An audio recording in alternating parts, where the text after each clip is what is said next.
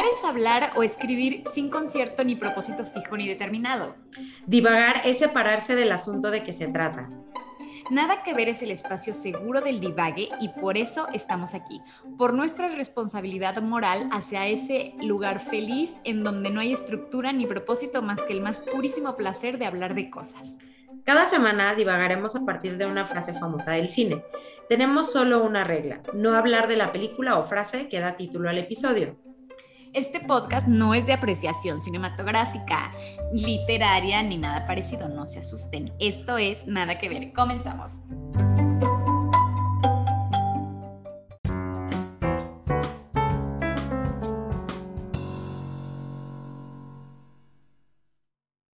Este es el episodio 10 de la segunda temporada y esta sí la vi, pero la verdad fue chiquita y doblada, o sea, sin albur, pues, pero, este, o sea, como que me acuerdo mucho de, como de la cinematografía, si hace sentido, o sea, como cómo se veía y todo, y la trama como más o menos, pero, o sea, como que siento que sí me causó mucho impacto porque como el Cid, papá, pues no debía de yo haber estado expuesta o tiburón a esa edad, a ese contenido que es muy maravilloso, pero pues no sé, tipo ocho años. igual. niños. Claro. Sí, o sea, me encanta que tu papá era fan del Cid y Taxi Driver, o sea. Sí, y, o sea, de verdad, o sea, me hacía quiz del Cid, así de que, ¿y cuál es el nombre del Cid? ¿Y cómo se llamaba su caballo? Y yo, ¡Ay, mi amor! ¿Cómo se llamaban sus hijas? ¿Y qué, hizo al final para que todos los ejércitos así, y yo, papá, y me puso, o sea, me puso tiburón, yo nadaba aparte, y de las cositas estas de la luz de las albercas pensaba que me iba a salir un tiburón, estoy hablando, tenía seis años, pero no lo cambiaría por nada, me hizo Yo tiburón no, la vi hace como un año apenas, o sea, no. Y aparte las veías en el, en el proyectorcito ese súper hermoso. Sí, o sea, aparte, o sea, pues te causa más impacto que a lo mejor. Sí, porque la veías con muchísima más atención que la tele, seguramente. Ajá, sí, yo de que estoy en el cine. Pero aparte tenía cosas de Disney, o sea, no era como que es lo único que hay para que ella se sienta en el cine, no. había muchas, o sea, muchísimas más cosas de, de Disney, así de que tu Tribilín, tu Mickey y así. Y mi papá, ¿de qué vamos a ver tiburón? Pero, like I said, no lo cambiaría por nada. Pero bueno, Mane, ¿tú la viste? Sí, yo sí la vi, pero la verdad me acuerdo, o sea, bastante poco. Me da mucha vergüenza lo poco que me acuerdo porque, pues digo, la vi ya de adolescente, o sea, no súper, súper eh, grande, o sea, la debo de haber visto como a los 16, o sea, no. Y, y, y me acuerdo de escenas, pero muy poco. O sea, si ahorita me dices, a ver, cuéntame de qué se trata de principio a fin, me quedo de que, ah, mm, sí, de un taxista que se vuelve loco. O sea, sí, ajá, yo más o menos así. Pero podemos hacer después un, un día que vengas a México a hacer un, un screening de Taxi Driver y... Ay, sí. Manejarlo de nuevo para recordar esas cosas tan bonitas. Pero bueno, les platico que la frase que da rienda suelta, además, o sea, aparte de la película, a nuestro divague es hablas conmigo, que su frase en versión original es You talking to me? y la película, como ya dijimos, es Taxi Driver, que es del 76. ¿Y eh, quién la pronunció? El mítico Travis Bickle, que es Robert De Niro, de los papeles más importantes de Robert De Niro, eh, que es un taxista excombatiente que ante el espejo, desenfundando su pistola en una de las frases más conocidas de la historia del cine, y sí, es, además es una de las escenas más famosas de la historia del cine, eh, repetida, homenajeada y em, hasta la saciedad que el fruto de la improvisación, que fue el fruto de la improvisación del actor. Eso creo que yo sí sabía ahora que me estoy acordando. Yo eso no sabía, pero, o sea, es de verdad, te digo, que es de esas escenas que cuando hacen homenajes en los Oscars, o sea, como que siempre el cine a través del tiempo está esa escena, pero o sea, sí, sí, de a huevos siempre. Entonces, o sea, por lo menos creo que todo el mundo que ha visto por lo menos una premiación de los Oscars ha visto esa escena ahí, porque está de cajón. O sea, sí, sí, es cierto. Mm, nada más este, seguro que vas a ver esa escena de Taxi Driver en los Oscars no hay nada más seguro en la vida que eso. Pero bueno, a ti, la frase que te evocó, que te hizo pensar. A mí, el, el, me estás hablando a mí, me llegó a pensar como en este mundo que ambas nos compete, que es el mundo de la comunicación, que, por, que, por, algo estudiamos comunicación. Eh, a mí me parece como fascinante todas las facetas que tiene, o sea, como todas las diferentes formas que hay de comunicarse y en este momento vamos a tomar un minuto de silencio por la carrera de licenciado en Ciencias de la Comunicación que, ya murió. Sí, muy triste. Pero bueno, de todas las formas de comunicarse que hay, en donde manejamos lo que viene siendo el lenguaje verbal, que es su lenguaje no verbal, que es su, que su comunicación escrita, que es su oral, que el emoticón, que es su aguja hipodérmica. Probablemente el Ay, amo la aguja hipodérmica, nada más, o sea, es como esas cosas en la vida que te dan esperanza de que la vida puede ser sencilla, pero luego es como, mira, así era, ¿y qué crees? Todo se complicó, como todo en la vida. Solamente los que estudiaron comunicación entenderán mi chiste. Pero bueno, em, probablemente de todas estas formas de comunicación, el más eh, nostálgico vintage es la carta. Y mm. yo creo que la carta, em, en lo que realmente floreció, en, el, en la época en la que realmente floreció, pues era como la única forma de efectivamente comunicarse con alguien, antes de pobrecita ser reducida a llevar y traer estados de cuenta, que básicamente es para lo que se usa ahora. Ah. Pero el momento en el que tocó el cielo para mí es cuando había amistades por correspondencia, que es de las cosas más lindas a las que hemos llegado como humanidad. En inglés tiene un nombre mucho más bonito que es pen pal, Ay, rima y es como chiquito y es como catchy y es como lindo. Ay, yo pues tenía uno en la primaria. Ay, no, me muero. Sí. tenía una, un, o sea, claro, porque soy niña, entonces tenía que tener un pampa niña en la primaria. ¿Cómo fue? ¿Cómo fue? Pues ¿Cómo, es que eran internacionales. No, era parte como del trabajo en la escuela. A ver ahí, o sea, como que medio me acuerdo, a ver los que fueron en la primaria conmigo. Pero sí, no sé en qué año, pero nos mandábamos cartas y ya no me acuerdo bien la logística.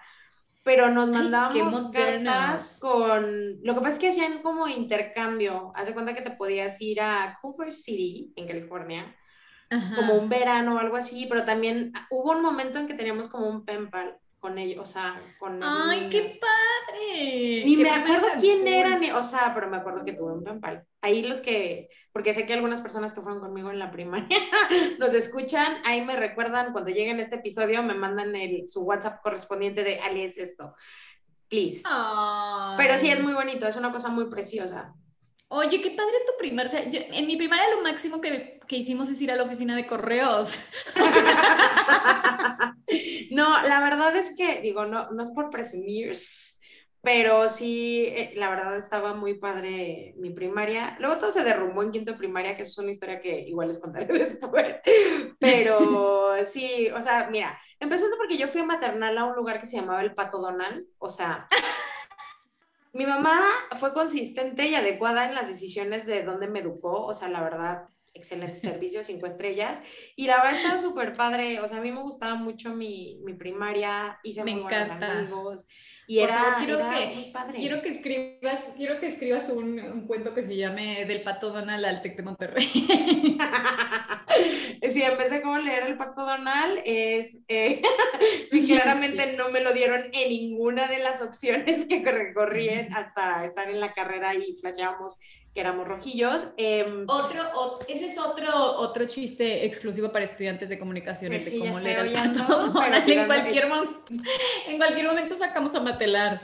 No, ya, o sea, es que es momento, pero sí, mira, podría escribir un cuento. no, me gustaría más de todo se derrumbó en quinto de primaria, o sea, creo que sería un excelente short story trabajar en el... Este, ah, sí este, porque como tener una crisis existencial en quinto de primaria es como muy gracioso. Pero sí, desde el Pato Donald al TEC de Monterrey, fuertes declaraciones, man. Nunca lo había pensado así. Si usted creía que yo era White Sican, pues bueno, bueno, eh, continúa, perdón. Es tan lindo el nombre en inglés que, pues la verdad, le gana por goleada a, con todo el respeto que me merece la lengua de Cervantes, el amigos por correspondencia. Es Pero bueno. está complicado. ¿Cómo pones a un niño de 5 años a, mm, de 7 a decir eso? Un amigo por correspondencia. Correspondencia. Sí, sí. Pero bueno, la verdad es que durante cientos de años la única forma de comunicarse em, era la carta. Después era la única forma razonablemente barata de comunicarse, que ahí eh, como, que, como que hace un paso muy natural al mail. Después todo se derrumbó porque, bueno, mira, ya ni mails escribimos así como contando eh, nuestras intimidades, ya ni mails. Pero la verdad es que ahorita nada más de pensar en ir a la oficina de correos, hacer la cola para que te pesen la carta, que le pongan la estampilla y todo ya, o sea, me, da ansiedad, o sea, todo eso para contar pues lo que hice la semana pasada, o sea, no sé. y la verdad es que a mí sí me tocó, o sea, lo de las cartas no, muy poco. Yo creo que mandé dos cartas cuando eran, o sea, antes de tener 10 años, de que, ay, sí, le voy a mandar una carta a mis primas, o sea, pero... Ay, yo sí mandaba muchas cartas. ay, no, me muero, no, yo no. yo mandaba a mi abuelita. ay, no, yo a mi abuelita nunca, qué triste. ¿Cómo desaproveché mi, mi época en los noventas? Cuando yo era vintage, de verdad. Ah, claro. Yo, mi tía tiene unas y ella me mandó, o sea, hay unas cartas súper bonitas de cuando nací que me mandó ella, están súper bonitas. No sé si fue por correo, I don't remember, pero también con una amiga que se fue de, o sea, una de mis mejores amigas que se fue de intercambio, no, pura internacional, que se fue de intercambio a, este, creo que a Boston. Ese verano nos mandamos como cartitas y así. Ay, no, qué padre. No, bueno, no, yo no. O sea, claramente a Colina le va a haber un problema que llegue la carta o no sé por qué. Pero, o sea, una vez me llegó una postal de, la hija de unos vecinos que se había ido a vivir, creo que a Canadá o no sé dónde, que nos mandó una postal del, del, zoológico de ahí. Porque las postales también eran totalmente como otra cosa emocionantísima que ahorita pues ya no, pero mandar postales cuando estabas de viaje, o sea, me parece lo más tierno del mundo. Sí, es muy bonito. Claro, y lo que sí me tocó un poco más es mandar mails por algo que no fuera laboral, porque básicamente ahora mandar mails es solamente para, para reclamar algo a, cuando te da flojera estar en el, en el call center o por el trabajo, o sea, porque ya jamás mandas mails de que, y entonces hice esto. Y eso a mí sí me tocó en los 2000. Sobre todo cuando el teléfono era carísimo y pues mandar el mail era gratis y rápido. O sea, y digo, no me malinterpreten, o sea, yo soy la más fan de la tecnología y de WhatsApp, o sea, y de que WhatsApp sea gratis, pero la verdad es que escribir cartas sí tiene otra mística. O sea, primero que te obliga como estar sentado estructurando lo que vas a decir, porque no lo tiras así nomás como cuando lo escribes en WhatsApp. Y, le, o sea, como que tu mente le pone una, una estructura buena o mala, pero como te salga, o sea, las frases pues tienen que tener un sentido, tienes que hacer párrafos, tienes que poner introducción, desenlace, y todo eso está perdidísimo. O sea, es muy triste, pero pues digo, ya directamente mandas un audio, que tiene otras cosas que también están muy padres, o sea, no voy a decir que no, pero... Mucho más sencillas, pero... Ajá. Sí, no, hacer una carta es, o sea, es que sabes que... ¿Y tú no, no tenías cartas con tus amigos? Yo sí, muchísimo. Qué triste. O sea, cartitas en el salón, pero. No, no, no. Cartas, señoras, cartas. Digo, ya ves que yo soy, pues, un poco rara. Y, o sea, sí me mandaba cartas con, también con otro amigo en la secundaria. Sí, como tipo mi amigo confidente de cómo me sentía, qué estaba pasando. O sea, pero ibas al correo o, sea, o cartas de que No, no, no, ahí sí no las mandaba, pero en plan, o sea, nos entregábamos cartas. Y era padrísimo, o sea, ese bonding que yo tuve este, con él y sí con algunos amigos lo he hecho y me encantaba. Ahora que me acuerdo que pasó un poco en secundaria, pero como que más bien era como, no sé, nos peleamos y te escribí una carta. ah, no, yo era como de mi sueño, o sea, ¿sabes? Pues como una carta como le escribirías a alguien antes de, de, pues, de la tecnología o del WhatsApp. En plan de fulanito dos puntos.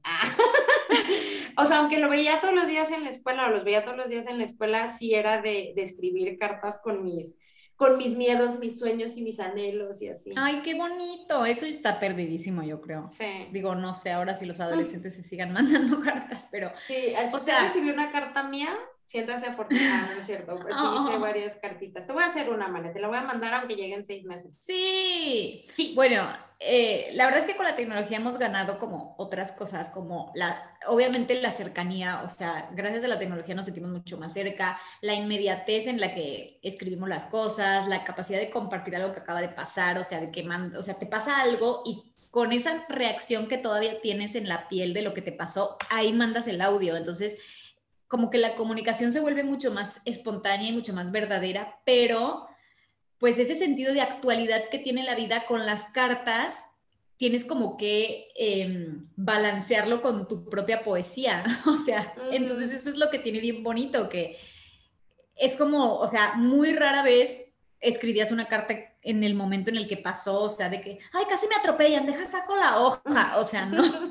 Sí, sí no, entonces, como que para contrarrestar que estás contando algo que pasó hace un montón de tiempo, le ponías como, o sea, te esforzabas por hacerlo lo más interesante posible y entonces, pues te esforzabas por hacer algo que hablara de ti y todo y pues fluye súper diferente la, la escribir a mano y tipo como que fluye a través de tu cuerpo y supuestamente la estructura manual, la escritura manual eh, estimula el cerebro, o sea, como que es totalmente otro proceso neurológico que pues muy tristemente ya casi nunca lo hacemos y también ejercita la paciencia, la planificación, porque no puedes estar borrando así de que, ay no, esto no, y ahorita con el WhatsApp de que está escribiendo hoy, está escribiendo, está escribiendo y no, está me da muchísima atención que vean que estoy, o sea, como que digo, güey, aparte uno como comunicóloga quiere pues medianamente hacer sentido poner que tu coma, que tu punto, punto y seguido, o sea, la verdad, que tu acento, y luego me pone muy nerviosa, como que siento que estoy contra el reloj. Sí, de, o sea, de hecho hay gente que escribe, o sea, si quiere decir algo como muy serio en un mensaje de WhatsApp, lo escribe en notas y después lo manda lo manda por WhatsApp, pero también pasa que si, si te llega un WhatsApp de, que tiene más de 10 líneas, dices, Dios, ¿qué es esto? ¿Qué es, qué es esta Biblia que me mandó? Y, o sea, si lo escribes en una carta son dos renglones, o sea, no puede ser que ya no podemos leer ni dos renglones. y sí, ya es como mucha tensión. Yo me pongo muy nerviosa. Sí. Pero bueno, claramente, como en todo, hay mucha gente romántica y nostálgica que añora ese sentimiento de abrir una carta y hay muchas iniciativas para tener amigos por correspondencia a través de apps, foros y esas cosas. Y paradójicamente, Internet está lleno de gente que quiere escribir cartas a mano. Eso me sorprendió, o sea, haciendo esta investigación.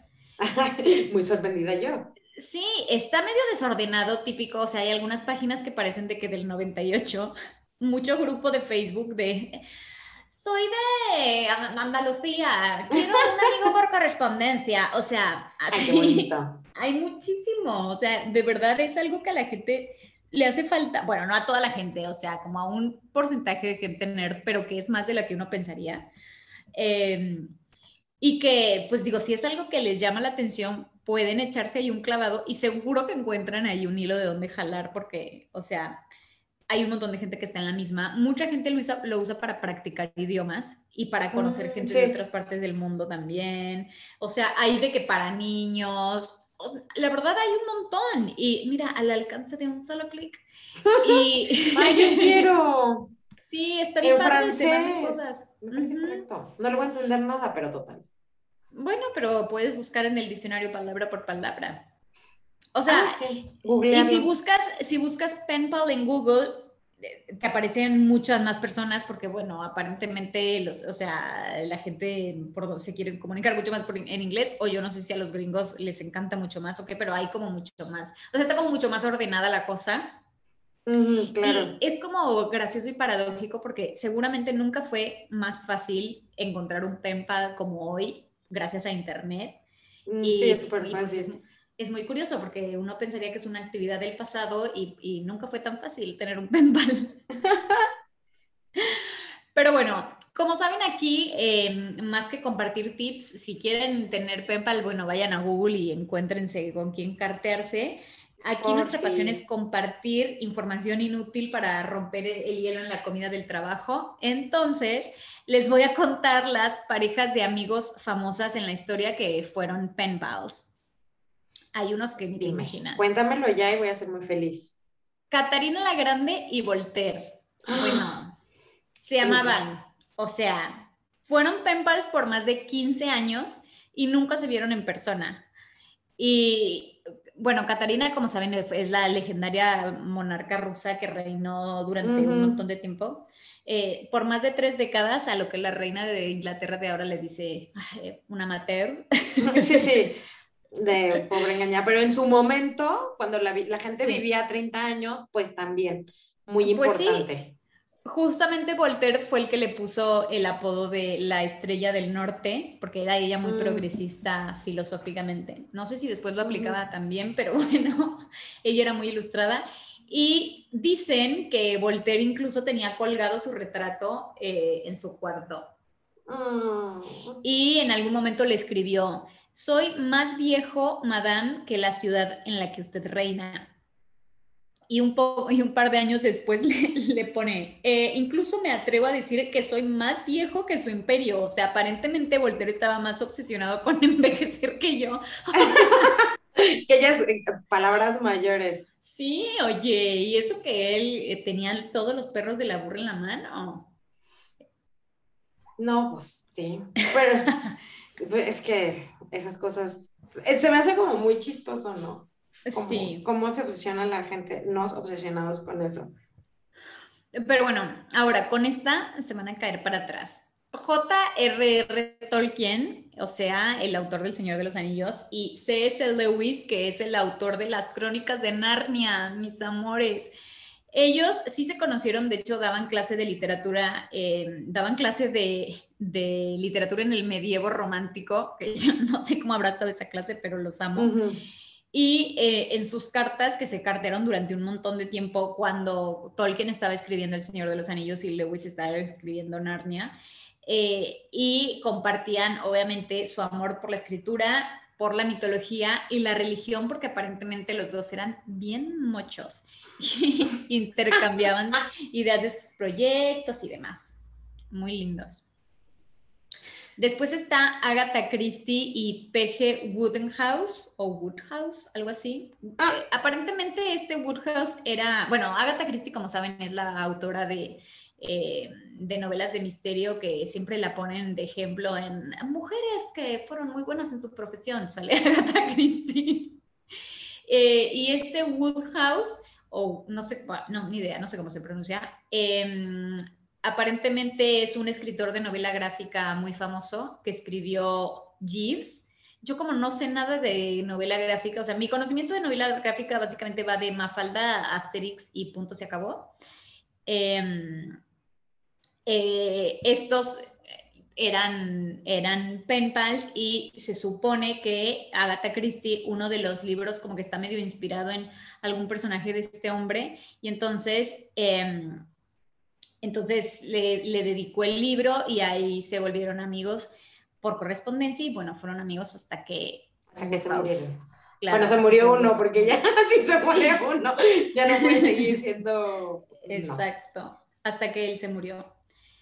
Eh, después está esta que es bastante nueva para que no perdamos la fe y a todos los que les picó el gusanito de la, de la amistad por correspondencia probablemente se puedan inspirar, pero Carrie Mulligan y Marcus Mumford.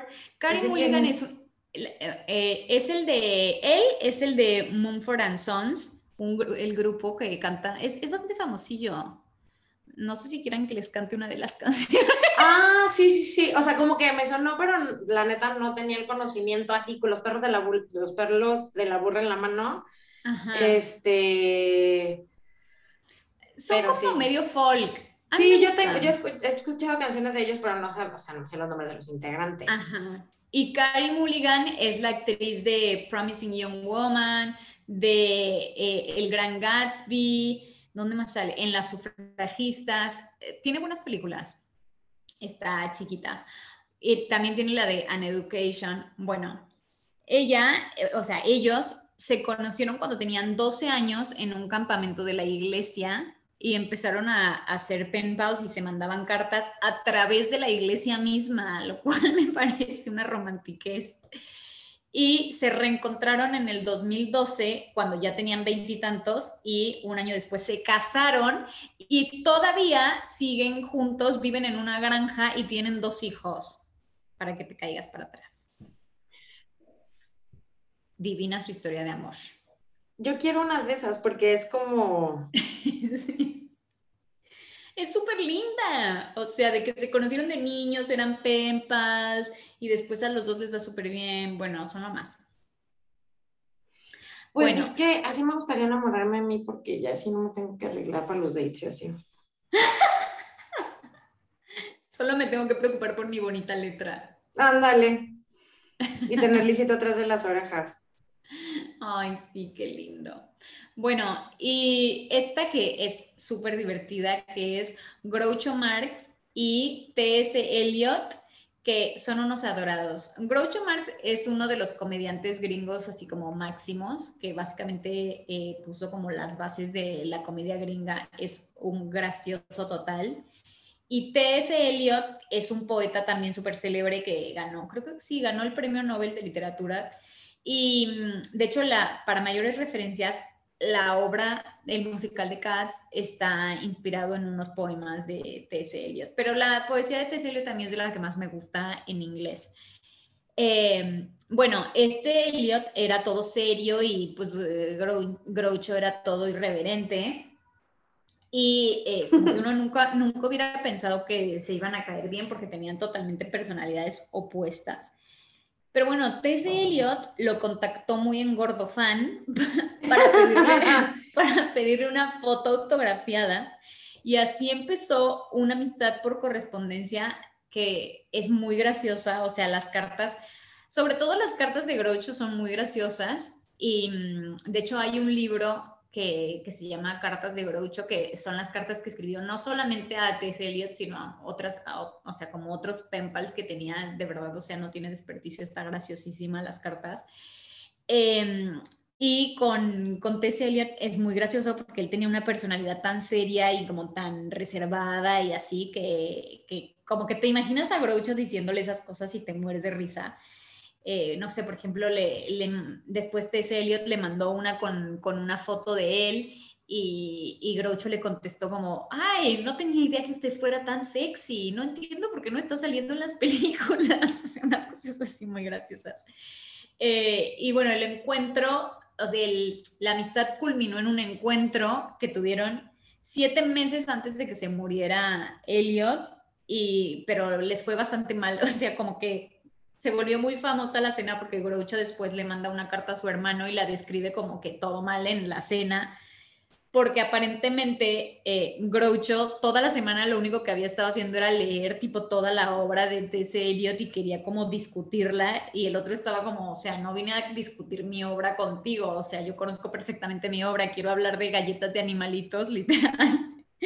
y, y T.S. Eliot eh, como que no embonaron así en persona, no sabían ni de qué a, mí, a nada más mándame mensaje. Ah, luego pasa, ¿eh? Hay personas que es muy chistosa de que dices, quiero que sea muy amigo mío, pero por WhatsApp.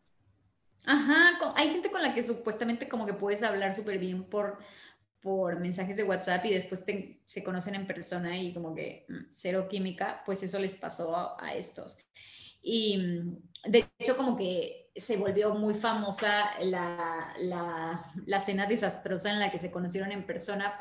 Uno, uno, quería hablar del trabajo del otro y el otro quería hablar del trabajo del otro. Entonces, como que a los dos les molestaba que, porque en un momento T.S. Eliot le tira a Groucho un chiste de él y Groucho como, ah, ah. no Ajá, qué chistoso. Mejor mándame una carta. Ajá, entonces fue súper awkward y ya después de ahí, pues nunca se volvieron a ver ni a escribir. Ah, yo pensé que se iban a seguir escribiendo. Pues es que al poco tiempo se murió el otro, así que pues bueno. Igual en el, en el velorio de, de, de Elliot, Groucho dio un discurso muy, muy emotivo, muy, muy gracioso y muy lindo como ese. Muy precioso. Muy precioso. Eh, y después nada, hay un par que, que, como eran amantes, ya no se sientan en la categoría de pen pals, o sea, porque para mí eso ya va por otro lado. Pero bueno, se comunicaban mucho con por carta y dejaron como muchísimas cartas en evidencia. Obviamente están las cartas de Sartre y Simone de Beauvoir, que eran, o sea, que pues fueron pareja y que pues escribieron muchísimas cartas, porque siempre que no estaban juntos, o sea, físicamente se estaban escribiendo cartas. Em, pero bueno, ellos nunca se casaron, eran muy, como que su amor era el símbolo de el amor libre de ataduras y la libertad y demás. Ajá. Y después están, eh, por ejemplo, Anais Nin y Henry Miller, que también eh, era todo un escándalo, no sé qué, y pues nunca se casaron, pero eran amantes. Y ya para los muy conocedores del chisme de música clásica, están Clara Schumann, que era la esposa de Robert Schumann, que es un compositor de música clásica, y Johannes Brahms, que Brahms era discípulo de Robert Schumann y pues le chamaqueó a la esposa, básicamente. Porque pues, Robert ya estaba muy enfermo y no sé qué, y este pues era un chavito que vivía ahí en la casa, pero pues nada, ellos también se escribieron un montón de cartas que, que, quedaron ahí en evidencia como de su romance, pero yo creo que los amantes no son pen pals, o sea, eso ya me parece a mí otra cosa, pero bueno hasta ahí, eh, que hay un montón más, hay un montón más, porque claramente cuando escribirse era la única opción, pues básicamente cualquier persona que no viviera en tu misma ciudad, pues se convertía en tu pen pal. Pero son como los más curiosones, o los que se escribieron mucho durante muchos años. Ay, qué bonito. Oye, qué padre está eso y cosas que no sabía. Bien precioso. Puedes conseguirte un pen pal. Voy a, voy a, bueno, yo aquí todo, todo voy a hacer, pero estaría bien padre tener un pantallas. No sé, ahorita vas a ver, como si yo no tuviera. ahorita en Google. ahorita, penpal para aprender francés. Ah. Ay, sí, sí. E, siento que la gente que, que, que está en esa onda tiene como un alma muy luminosa, así que me parece muy bonito. Sí, está muy bonito. Así que bueno, eh, hasta ahí llegué con Are You Talking to Me? Em, ¿Y a ti para dónde te llegó Robert De Niro en el espejo con una pistola? Pues mira, o sea, yo ando muy... Me voy a poner primero mi playerita morada para que ya sepamos a dónde vamos.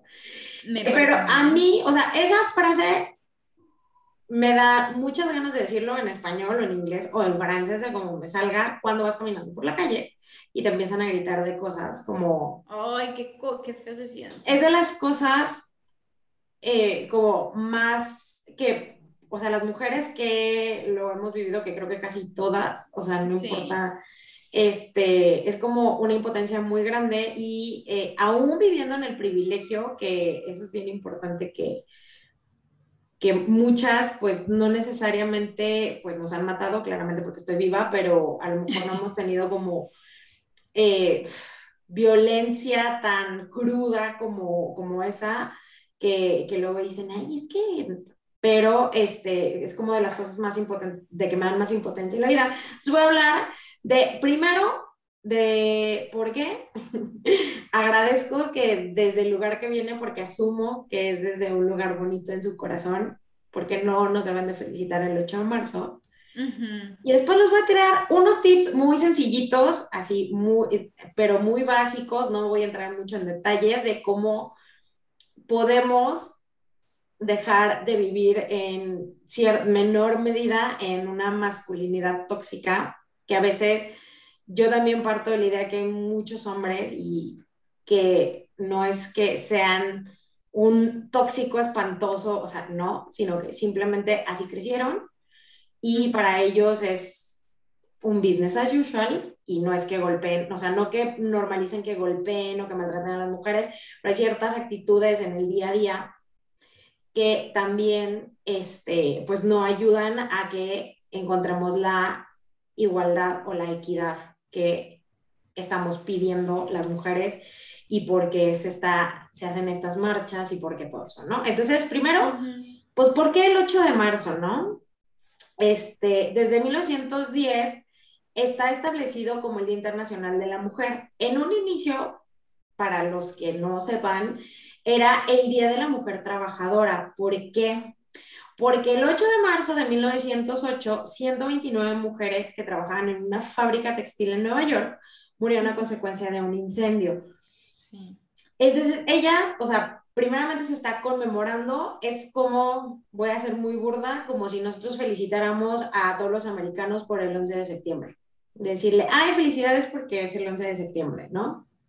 Este, porque Ya se imagínate que conmemora... Feliz día, americano. Feliz día, América. O sea, pues no, obviamente no lo hacemos y es algo que pues no nos pasa por la cabeza. Bueno, habrá personas que sí, porque la gente algo que hace es nunca dejar de sorprenderme, pero ellas estaban manifestando y estaban luchando por lo que seguimos luchando, eh, pues es justo, eh, pues igualdad salarial y prestaciones de los hombres, que pues un siglo y años después, eh, pues seguimos eh, pidiendo, ¿no? Sí.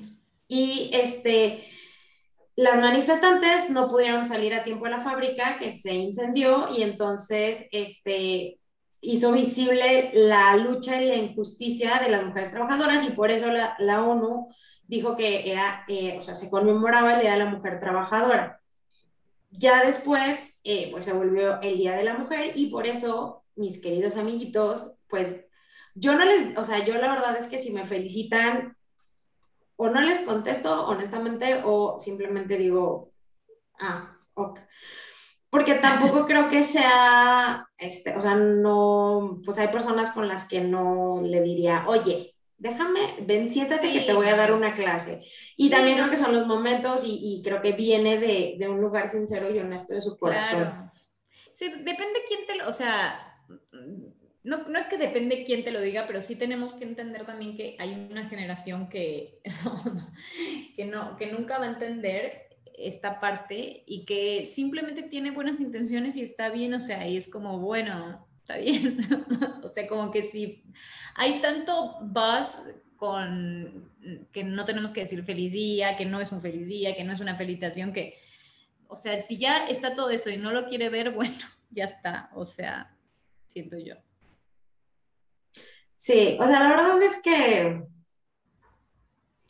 pues bueno, ahí para si no sabían y mandaban de que la mujer es una flor delicada, lo que me lleva al siguiente punto y eh, que primero me gustaría recalcar un poco la diferencia entre equidad e igualdad. Sí, podemos hacer lo mismo, pero la forma en que lo hacemos puede que sea diferente, porque eso es la particularidad de los seres humanos.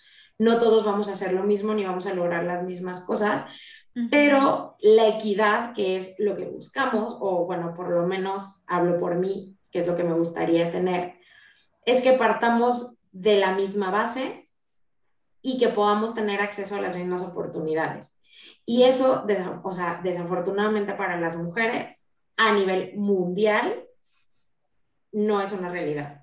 Que lo dicen, ay, no, pero si ya puedes trabajar, o sea, pues sí, o sea, pero si ya puedes trabajar, o sea, no, porque la mujer que trabaja invierte aproximadamente 30 horas a la semana en el cuidado del hogar cuando el hombre que trabaja eh, contribuye con 10.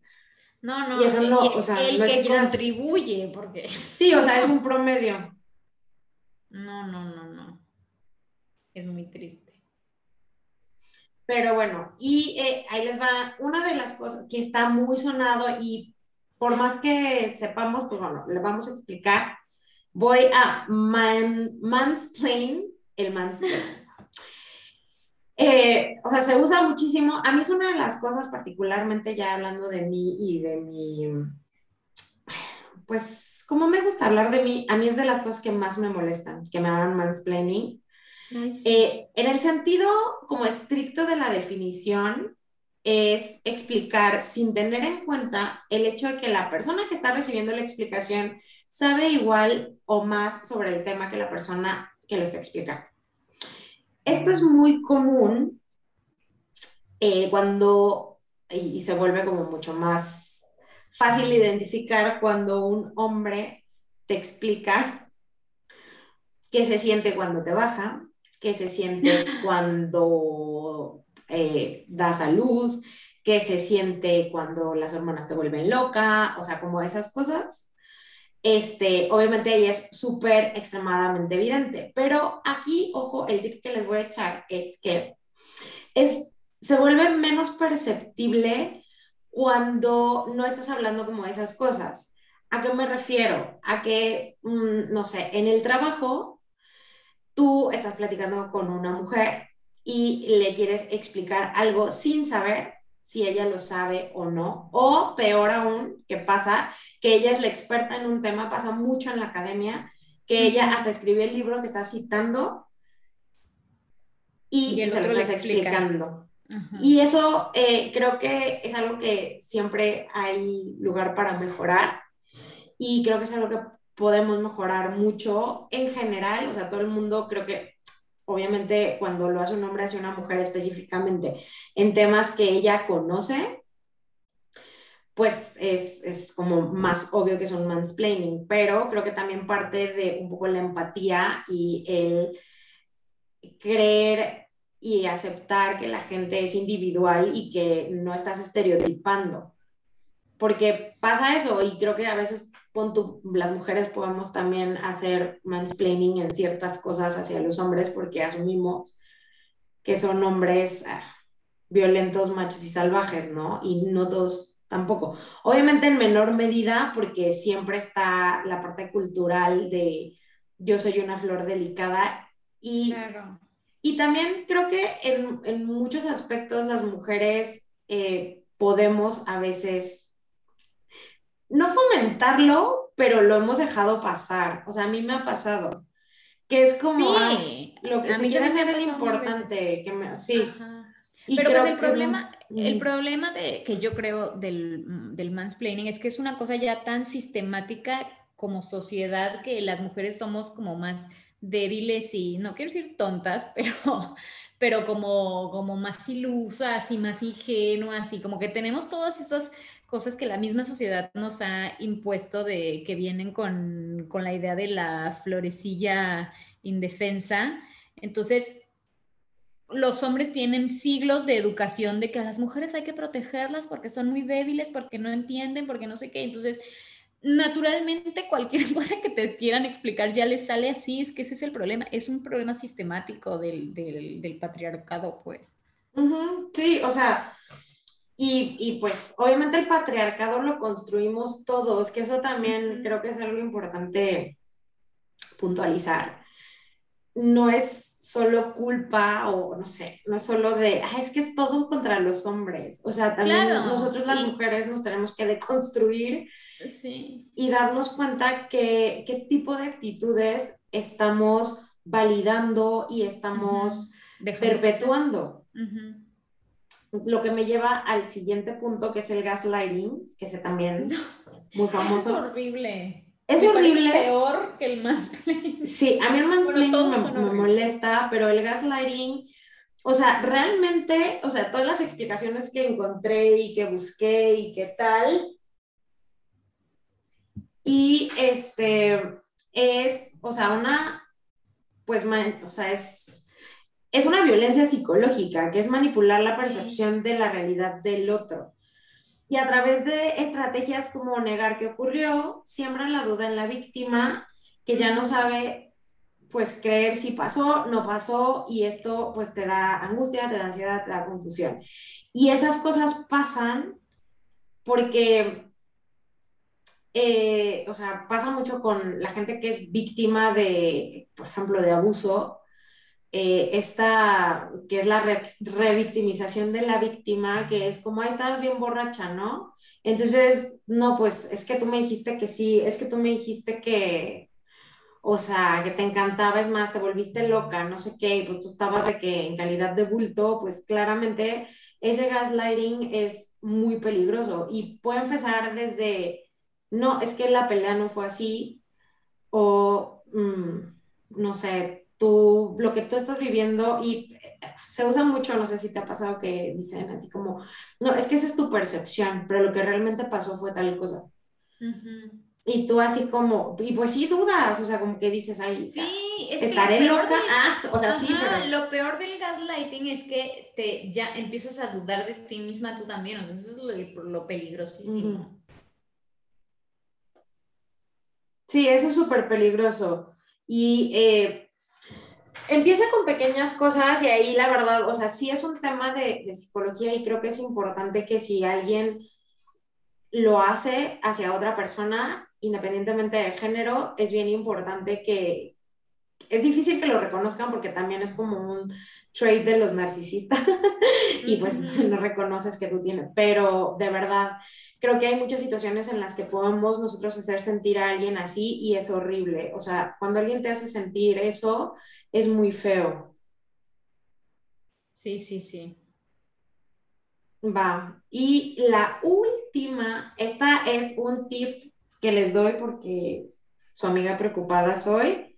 Este, una de las cosas que es, es la parte de la sexualización del cuerpo femenino, que me lleva no un poco full circle a lo que les decía al principio, que es justo, este, pues dicen, ay, no, yo a ti te respeto, pero porque tú te ganas el respeto. O sea, partiendo de esa premisa, es tóxico, amigos. No, porque uno, bueno, ya lo establecimos al principio de, de mi presentación, que no nos gusta que nos digan cosas guarras en la calle. No.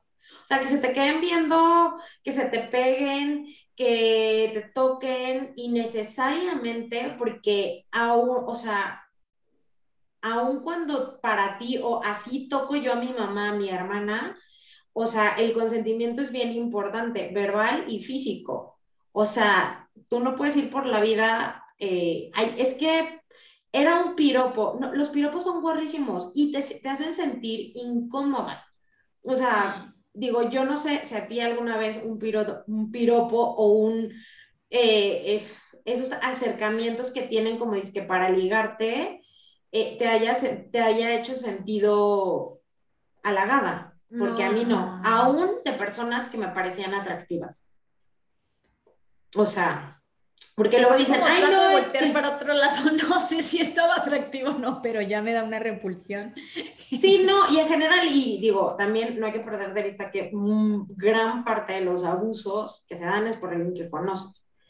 Y, y, es, y justo esas líneas, porque, o sea, si vas pasando en la calle y un güey te agarra y te, o sea, es como más visible, pero las cosas que no se ven y que no están constantemente, o sea, que, que entran en esta cosa de, ay, pero es que ella lo pidió, mira, es que la gente puede andar vestida, o sea, desvestida, o sea, las mujeres, hombres, este, o sea, quien quiera puede andar en la calle desnudo y eso no le da derecho absolutamente a nadie de tocarlo, de gritarle, de insultarle, de absolutamente nada. Entonces, eso es bien importante, no importa quién sea, se haya ganado su respeto o no, absténganse de piropos y no de gritarle, o sea, dirán, ay, yo no ando en la calle, pero de decirle, o sea, sí hay personas que hacen comentarios incómodos sobre la sexualización de tu cuerpo. Y eso, o sea, ya si tuviste una conversación con tu novio, tu pareja, y me encanta que me digas cosas guarras al oído, eso es otro tema pero, o sea, te estoy ligando y te digo de que, mm, o sea, no, está, o sea, pésimo, pésimo, pésimo. Y también algo que es súper importante, el que a mí no me sexualicen como mujer, o sea, que a mí, o sea, si tú eres alguien que no me sexualiza, te lo agradezco infinitamente, pero si tú compartes fotos de otras mujeres, clasificas entre eh, esta es zorra, esta es para casarse, esta no es para casarse, eso también es masculinidad tóxica.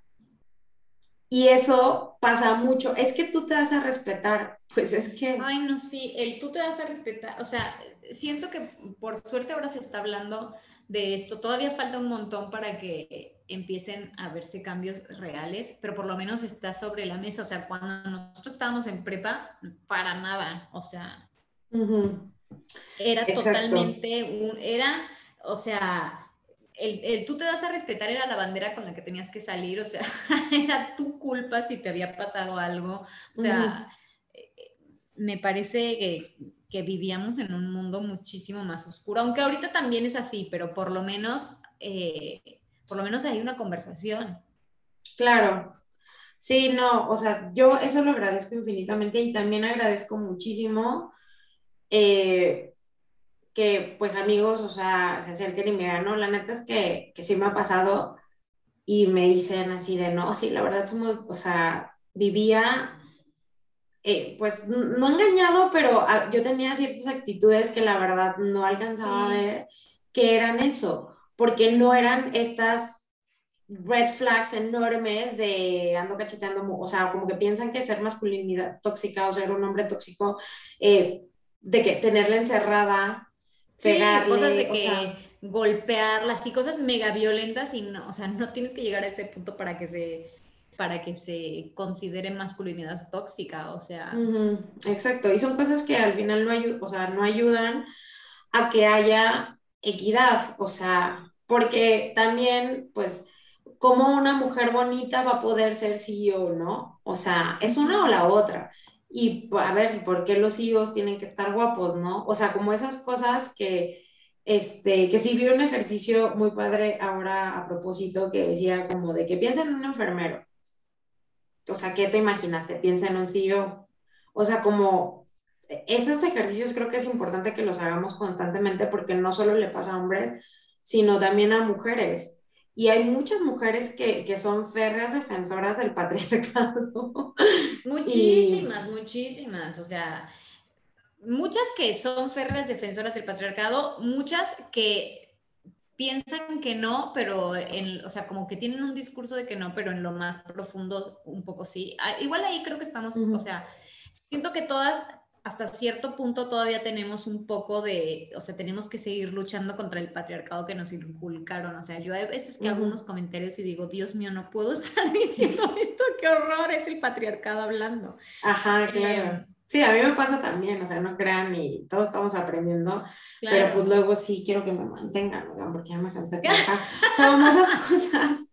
Pero, o sea, creo que más allá de, de como estos roles de si eres feminista, tiene, o sea, como esta perfección, que también creo que es como un poco el patriarcado de que si eres feminista tienes que como que encajar en este, e, en esta perfección de, de estandarte feminista. Y creo que, o sea, mi perspectiva y siempre lo he sido es como yo, y no solo en el feminismo, sino en temas de, de igualdad, de equidad, de, de distintas causas de minorías o de discriminación, o sea, yo creo realmente que si hay algo que esté en mis manos, o sea, yo pelearé y defenderé este, para que todos tengan derecho a hacer lo que quieran de su vida. O sea, si tú quieres, porque luego también, ay, no, es que quedarte en tu casa no es feminista. No, o sea, si tú, o sea, realmente tu sueño o tu, tu realización como mujer es tener hijos, tener un, o sea, una estructura familiar tradicional, o sea, pues yo me voy a morir en la raya para que puedas tener esa opción. Claro. Y lo mismo si para ti no es realizarte tener hijos. Entonces creo que, que o sea, para mí eso es ser como, eh, como lo más congruente, porque habrá cosas que a mí me gustan que a ti no te gustan, pero eso no significa que, ah, no, es que entonces si ya lo hiciste, si ya no eres feminista o ya no crees en la igualdad. No, o sea, todos tenemos ciertas concepciones de qué es lo que nos hace feliz. Y creo que la equidad es eso, que tengamos todos las mismas oportunidades de ser felices haciendo lo que queramos con nuestra vida. Amén. Gracias por gracias. No, ando muy sensible ahora con, con lo de, de la marcha, pero sí, sí, amigos y amigas, si esto les ayuda a también a, hacer sentir a las personas o a las mujeres a su alrededor que quieren, pues úsenlo. También para ya, ya no le hagan dando mansplaining a, a luego mujeres que tienen doctorado en lo que le están explicando. Pregunten. O sea, tampoco se trata de que asuman que lo sabemos todo porque nadie lo sabe todo, pero dude, o sea, pues pregunta. Totalmente, totalmente. Pero bueno, ¿qué pasó? ¿Pasó algo grave en la marcha en México o no? O no? no, o sea, bueno, yo no vi, digo, con esto de que, de lo del Querétaro y la guerra y todo, o sea, digo, nada más este, hubo algunas declaraciones desafortunadas, as always, de, del presidente, pero en realidad eh, creo que no hubo saldo. No yo no y la verdad no. Este, ayer vi las noticias, pero me, me quedé dormida a la mitad, este, porque estaba muy cansada, pero no, no he visto nada así como, digo, obviamente pues pintaron, o sea, como que también, este, pintaron las cosas y así, pero no, ya no hicieron tanto escándalo sobre la marcha como lo hacen generalmente los medios, creo. Claro, bueno, me parece bien. Sí. Bueno, em, ¿te quedó algo más? No, nada más, ya. Todo lo que tenía en mi corazón ha salido el día de hoy. Bueno, em, es muy fuerte como pasar de, la marcha del 8M a, bueno, nuestra nueva frase de película, pero tenemos que bajar, eh, bajarle 25 rayitas a la, a la intensidad. Sorry, sorry. Y no importa, no importa, es súper importante hablar de esto. Mientras más se hable, mejor. Yo eventualmente, dicen que en el 2050, básicamente ahí va, o sea, va a ser realmente, o sea, va a haber realmente una equidad. No sé si vamos a llegar, pero, pero pues nos toca hacer el camino. Así que, Me gusta. En fin, eh, y bueno, la frase nueva es, lo que tenemos es un fallo de comunicación. Ahora sí, Lars, agárrate. Ajá. Eh, la película es La leyenda del indomable. Sabrá Dios cuál es, no sé. Yo tampoco, no, tengo ni idea de nada. Eh, aquí estoy viendo que sale Paul Newman, pero, pero mira, pero no sé. Idea. Pero, ¿cuál, ¿cómo se llama en inglés? Porque, eh, la frase es literal lo mismo. What we got here is a failure to communicate. O sea, lo mismo. Em, pero, ¿cómo se llama? A ver, déjame te lo. Mira, lo voy a googlear porque no. Yo también, no, yo tampoco sé. Estoy justo googleando para. Perdón, esto es en vivo. No sabemos ah. qué película. eh, cool Hand Look. No, igual me nos quedamos igual. del 67. Bueno, no sé, mira, nos vemos en Disney. sí, pues mira, ahí sí va a ser la frase porque no creo que vean la película. Mira, está una foto, ustedes no saben, pero hay una foto y yo pensé que era Matthew McConaughey, o sea, olvídate. ¿A poco no se parece? Está, luego igual ponemos la foto. pero mira, así de perdida estoy. No, no, Lost in Translation. Yo esta película ni en la vida, pero ni mencionada. En fin. Vamos a ver qué nos pasa con Cool Hand Luke, la leyenda del indomable. Fuertes declaraciones, pero bueno, a ver a dónde nos lleva.